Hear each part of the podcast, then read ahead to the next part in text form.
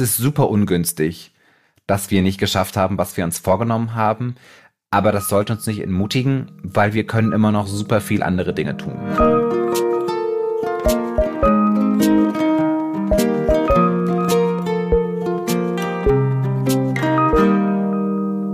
Oh, ihr wunderbaren, großartigen Menschen, willkommen bei Hallo Hoffnung, dem Podcast, wo wir heute eigentlich nur eine ganz, ganz einfache Wahrheit aussprechen.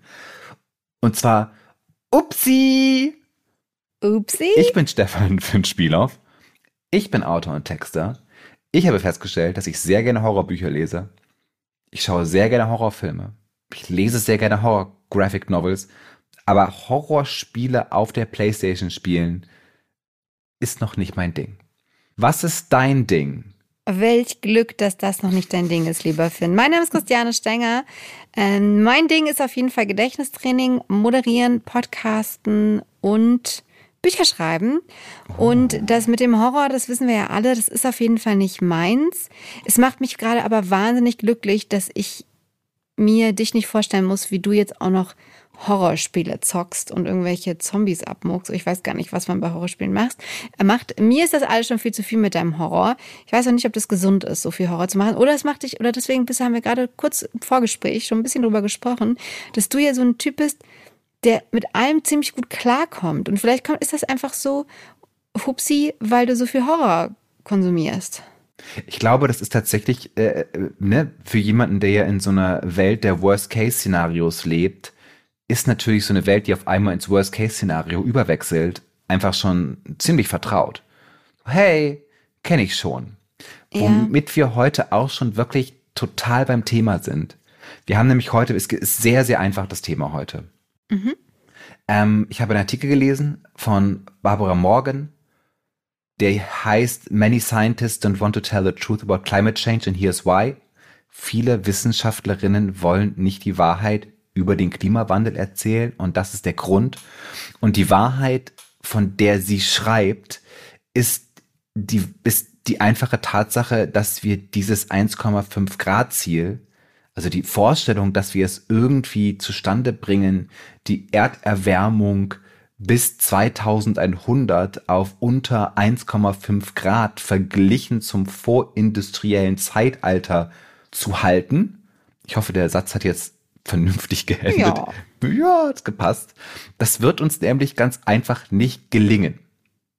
Mhm. Bedeutet, wir werden diese Marke, die wir uns alle global, individuell, äh, äh, äh, national äh, gestellt haben, einfach komplett und gehörig und so richtig reißen.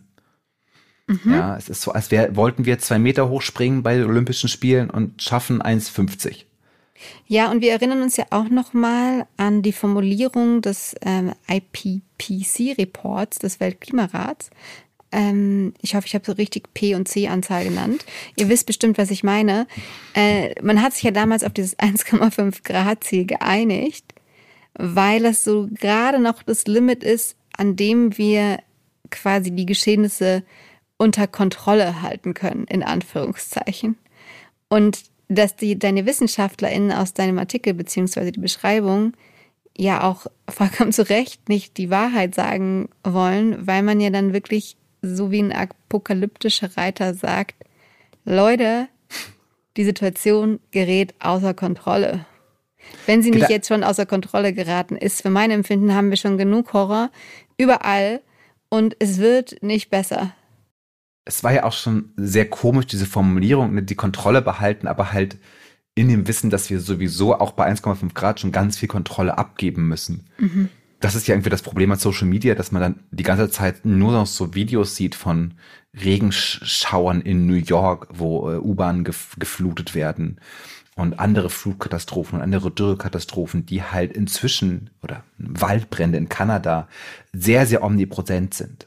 Omnipräsent, ja. Nun bin ich ja aber Sorry, das war jetzt total gemein, dass ich auch nicht. Nein, das ist total okay. Ich habe ja schon manchmal eher herbe Sprachschwierigkeiten, sagte der Podcaster. Aber ich sage das ja, ich bin ja kein Wissenschaftler. Ja, ich bin ja einfach nur so ein Dude, der sehr viel Zeitung liest. Und wenn ich halt sage, ich bin mir ziemlich sicher, dass wir dieses 1,5 Grad Ziel äh, reißen, dann sage nicht ich das persönlich, sondern sage ich das, weil ich darüber sehr viele Leute schon geredet haben lese, geredet haben, gelesen habe, so die genau diese Meinung vertreten.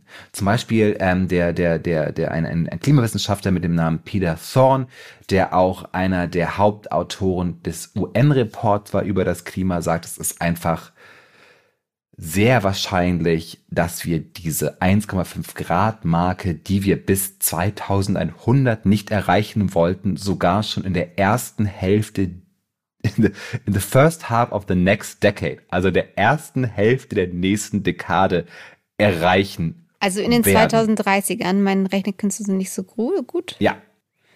Und man merkt es ja auch schon dieses Jahr. In diesem Jahr, 2023, war es global so, ähm, dass ein Drittel aller Tage sowieso schon wärmer als 1,5 Grad gewesen sind im Vergleich zum äh, späten 19. Jahrhundert, was ja immer unsere Benchmark ist, wenn wir irgendwie rechnen, wie viel heißer ist es denn geworden? Ja. Ähm, und auch dieser September war der heißeste September, der jemals gemessen wurde. Er war 1,8 Grad wärmer Ganz im Vergleich zum präindustriellen Zeitalter und er hat den letzten Hitzerekord um nochmal um 0,5 Grad einfach übertroffen. Sorry, du hattest eine Frage? Ja, ist das auf Deutschland bezogen oder weltweit? Das ist global. Global, ah, global. Das ist, okay. sind alles globale Sachen und also wir merken, wir sind schon längst in einer Zeit, wo 1,5 Grad also nicht gewöhnlich, aber halt schon sehr wahrscheinlich geworden ist und einfach passieren wird. Und in dem Zeitungsartikel, den ich da gelesen habe, haben halt die Klimawissenschaftler gesagt, ja, das stimmt schon alles.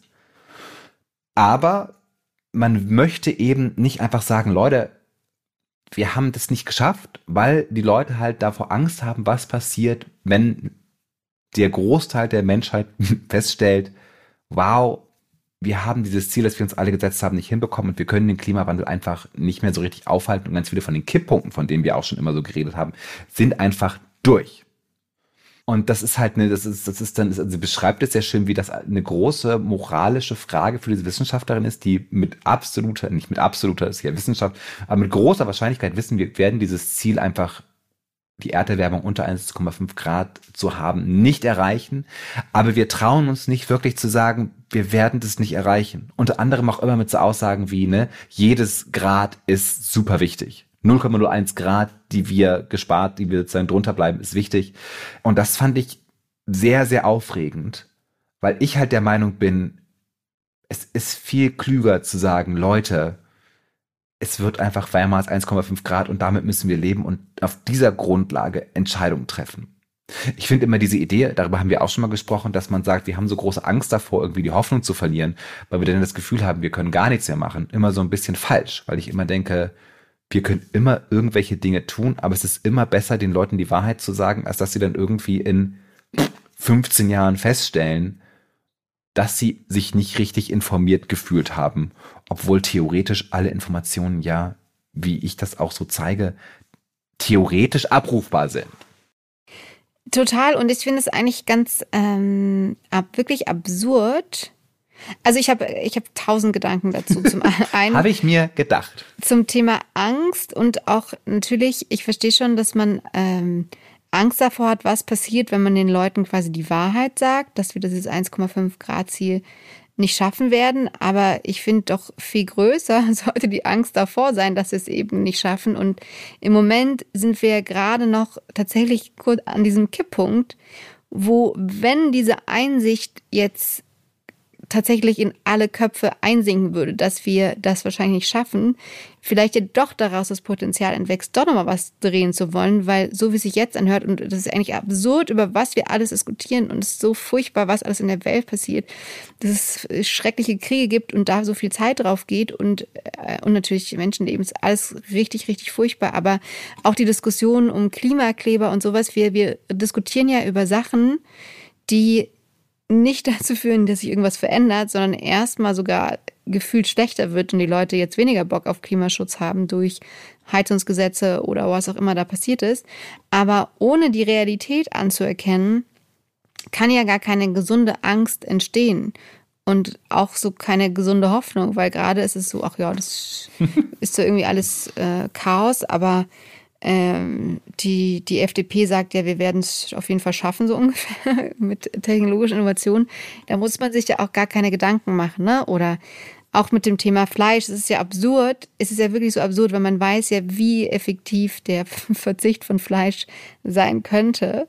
Oder ist es den Leuten nicht klar, aber es ist ja, das ist ja auch schon, allein die Diskussion ist schon müßig und jeder, der noch Fleisch isst, sagt dann, wenn du sagst, du bist Vegetarier, ja, das ist wirklich ein sehr schwieriges Thema, um dem schon auszuweichen, weil, weil man ja nicht bereit ist, so kleine Sachen zu ändern.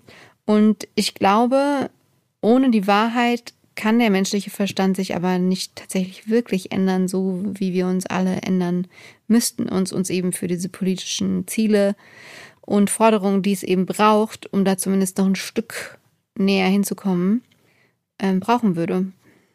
Auf jeden Fall. Vor allem, du hast die FDP erwähnt. Ich denke immer gerne an die Konservativen.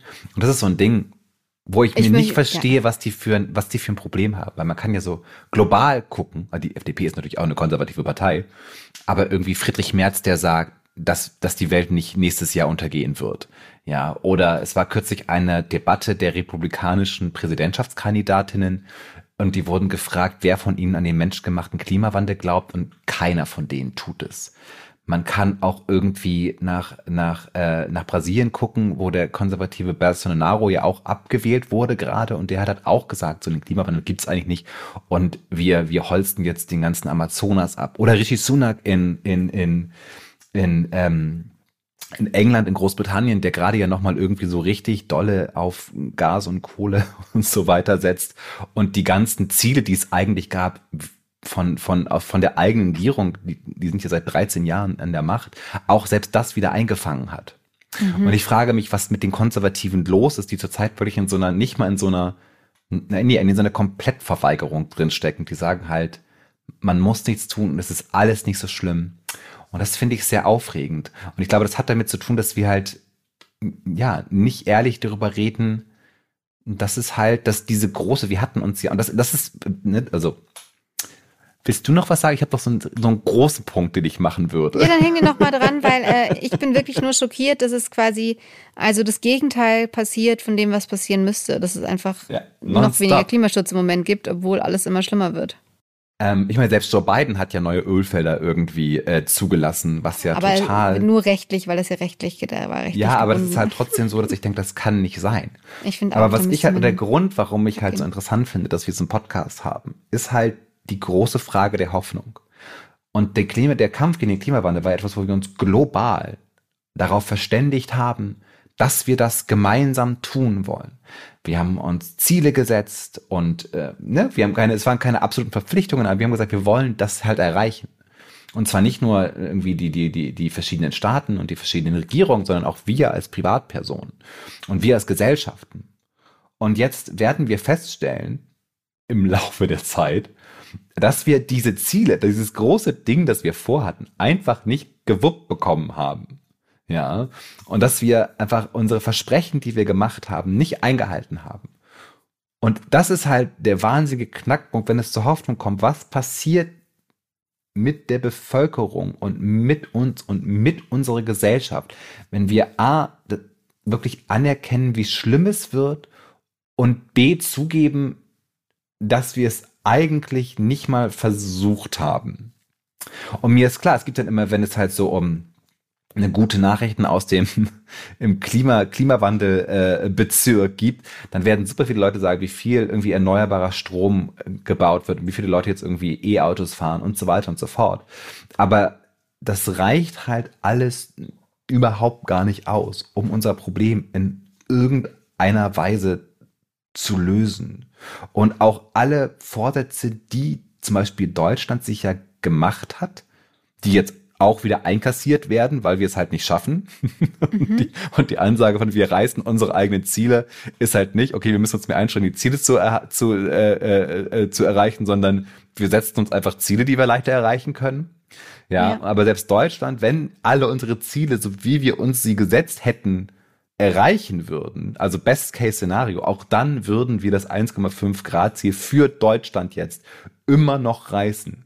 Also wir leben in einer total verqueren Welt. Ich gucke mir das an und möchte, wie gesagt, das ist eigentlich ganz einfach heute, nur die einfache Botschaft vermitteln, Leute, wir werden das 1,5 Grad Ziel nicht erreichen, nicht halten können, nicht schaffen. Was macht das mit uns?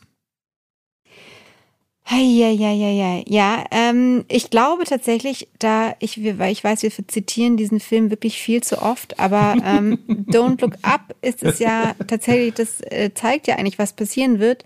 Man wird es so lange verneinen sozusagen, glaube ich, bis halt dann der Komet da ist oder was auch immer quasi dann den Kometen widerspiegelt. Aber wir sind in so einer ähm, ich glaube, wir haben so viel Angst davor. Also, und es hat wirklich mit Angst, glaube ich, natürlich zu tun, weil natürlich, wenn deine Lebensgrundlage auf dem Spiel steht, das ist natürlich einfach, das ist nicht cool.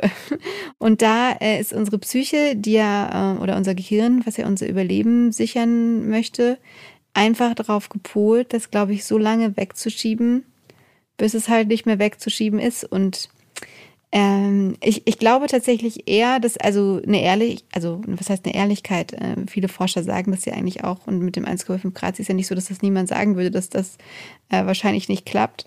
Aber ich glaube, es würde helfen, dass wir, dass wir ehrlicher drüber reden und auch natürlich, äh, ich verstehe auch Politikerinnen, so eine Botschaft ist natürlich irgendwie nicht cool und da machst du dir halt irgendwie keine, keine Freunde mit. Und deswegen ist man wahrscheinlich eher darauf bedacht, zu sagen, ach, wir kriegen das auch so hin. Ich ja. war, also ich kann es mir nicht erklären und auch, auch in Bezug auf die Hoffnung. Ich meine, wir haben ja 2000, im, im Winter 2019 kurz vor der Pandemie uns überlegt, ach krass, lass mal einen Podcast machen, weil ey, wir sind wirklich richtig, richtig, richtig spät dran und irgendwie, äh, damals gab es, glaube ich, vielleicht ein, zwei Podcasts, die sich mit dem Thema Klimawandel oder Klimakatastrophe auseinandergesetzt haben. Und ähm, jetzt Vier Jahre später stehen wir da und so richtig passiert ist ja tatsächlich, wie du jetzt so schön festgestellt hast, nicht so richtig viel. Aber es gibt inzwischen sehr viele gute Klimapodcasts. Das ist passiert, das stimmt. Man, das, da können wir, muss man sagen. Äh, total. Äh, ja. Insofern das ist doch auch, auch schön. Auch schön. Das war's auch. Ich habe nicht mehr vorbereitet. Das war alles. Das war die einzige Botschaft, die ich heute hatte, einfach um eine neue Grundlage zu schaffen. Nämlich, dass wir, wir haben nämlich angefangen, unser Podcast zu machen. Ich weiß noch ganz genau, wie wir darüber geredet haben. Wir wollten, also wir hatten über einen Klimapodcast nachgedacht tatsächlich. Und wie wollten wir den 0,4 wollten wir den nämlich nennen? Genau, weil, weil das damals die Anzahl an Grad ist, die wir theoretisch noch übrig hätten, bevor wir die 1,5 Grad. Genau, damals waren wir ungefähr bei 1,1 Grad. Wir hätten den jedes Jahr umbenennen müssen. Und irgendwann sind wir wieder in die, ins, ins Plus gekommen. wir, wir, sind jetzt schon, wir sind jetzt schon im Dispo ganz viel. Aber das soll uns nicht entmutigen. Wir haben viele großartige Ideen und wir haben auch schon viel darüber geredet, was dann passiert, wenn man einmal ehrlich zu sich selber ist. Und wir haben auch gemerkt, wir können super viel immer noch erreichen, wenn wir zumindest irgendwie erstmal anfangen, darüber zu reden, wie schlimm es ist. Und ähm, zu guter Letzt, weil das ja so ein äh, Hoffnungspodcast ist, lieber Finn, was macht dir denn da äh, jetzt heute noch Hoffnung? Gibt's das? Oder ist es ist wieder mal eine Folge ohne Hoffnung?